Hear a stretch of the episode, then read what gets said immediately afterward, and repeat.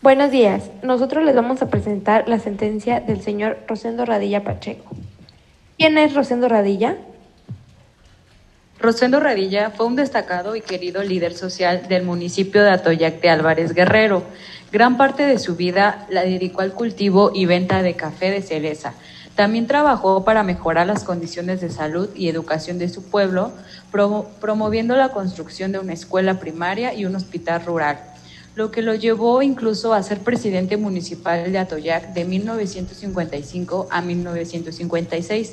Cuenta su familia que lo que más le gustaba era escribir corridos en los cuales reflejaba su indignación ante la justicia, relataba las condiciones de su pueblo, denunciaba los abusos y llamaba a la gente a organizarse y exigir sus derechos. Algunos de sus corridos cuentan las historias de otros luchadores sociales conocidos como Lucio Cabañas, Genaro Vázquez y el Partido de los Pobres de Guerrero. Sus exigencias y cuestionamientos en torno al reparto y tendencia de la tierra lo convirtieron en un personaje incómodo para el gobierno. Fue desaparecido por militares en 1974 en el marco de la Guerra Sucia. ¿Pero qué fue la Guerra Sucia? La guerra sucia fue una política de terrorismo del Estado mexicano encaminada a detener, tortura, desaparecer y ejecutar a todo aquel que manifestara su apoyo a los movimientos de reivindicación campesina en las décadas de 1960 y 1970, principalmente en el estado de Guerrero. Durante esos años, cientos de activistas sociales fueron víctimas de tortura, ejecuciones y desaparición forzada, estas violaciones a los derechos humanos continúan en total impunidad. ¿Cómo fue la desaparición y detención del señor Radilla Pacheco?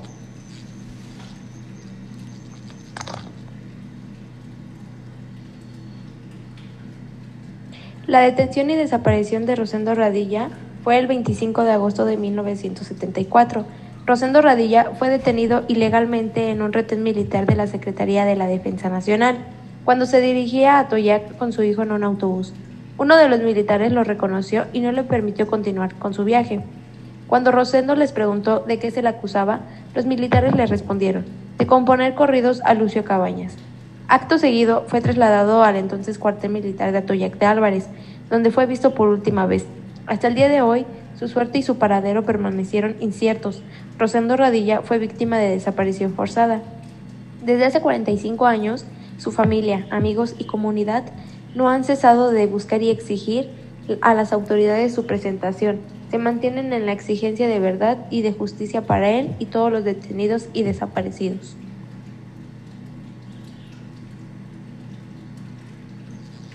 ¿Cuál fue la resolución de su caso?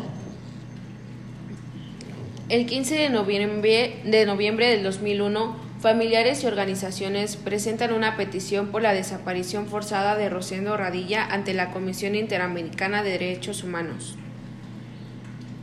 12 de octubre del 2005. La Corte Interamericana de los Derechos Humanos emite el informe de admisibilidad número 65-05 por el que admitió a trámites el caso.